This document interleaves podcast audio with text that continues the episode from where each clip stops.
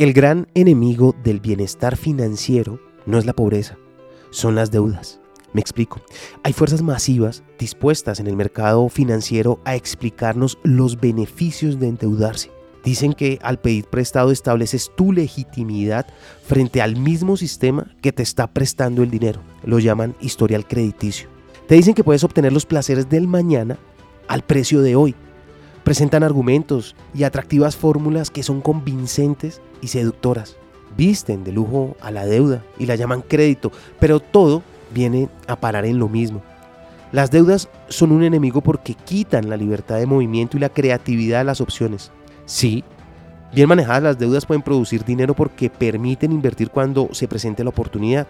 Y también es cierto que pueden ayudar en el presente y dejar los problemas para cuando uno cree que puede ser un buen momento en el futuro para pagarlas. Pero justamente las deudas definen ese futuro y cuando tu futuro está definido, la esperanza comienza a morir. Y uno se compromete en la vida a hacer dinero para pagar el pasado. Por lo que hay que tratar de permanecer lejos de ellas en la vida personal. Ahora piensa, ¿vale la pena hipotecar tu futuro para pagar tu presente?